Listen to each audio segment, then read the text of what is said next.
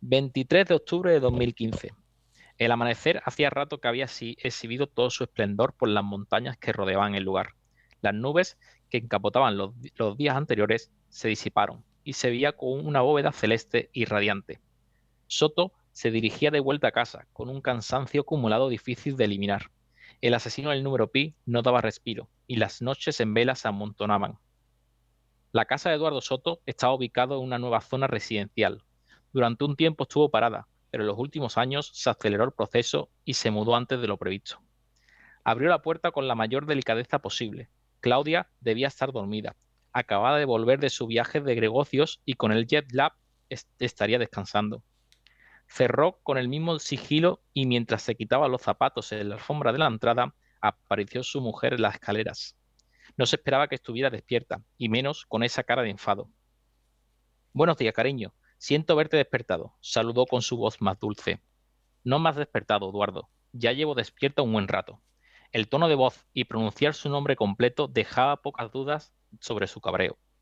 Su matrimonio no pasaba por el mejor momento. El tiempo que pasaban juntos tenían el piloto automático encendido y apenas se dirigían la palabra. La conversación que estaban teniendo ah, podía ser una de las más largas de las últimas semanas. ¿Qué ocurre, cielo? preguntó sin cambiar el registro de su voz. Tú sabrás. Nunca una frase tan corta escondía tanta información. Ese tú sabrás lleva escrito a fuego la palabra problemas. Acaba de tener una noche bastante movida. Lo único que me apetece es descansar. Ya veo, últimamente tienes muchas noches moviditas, ¿no? La última palabra la pronunció con un tono sarcástico que hasta un niño de ocho años hubiera entendido. Claudia, ¿de qué hablas? Vengo de pasar toda la noche en comisaría con Suárez. Puedes llamarle si quieres y verificarlo. El ansia de escudarse ante que su esposa le recriminara algo le delataba. El temor de que descubriera su aventura le hacía no pensar con claridad. No necesito hablar con tu amiguito. Seguía con el sarcasmo como bandera. Me refiero a esto. Claudia le enseñó de cerca una de las camisas de Soto.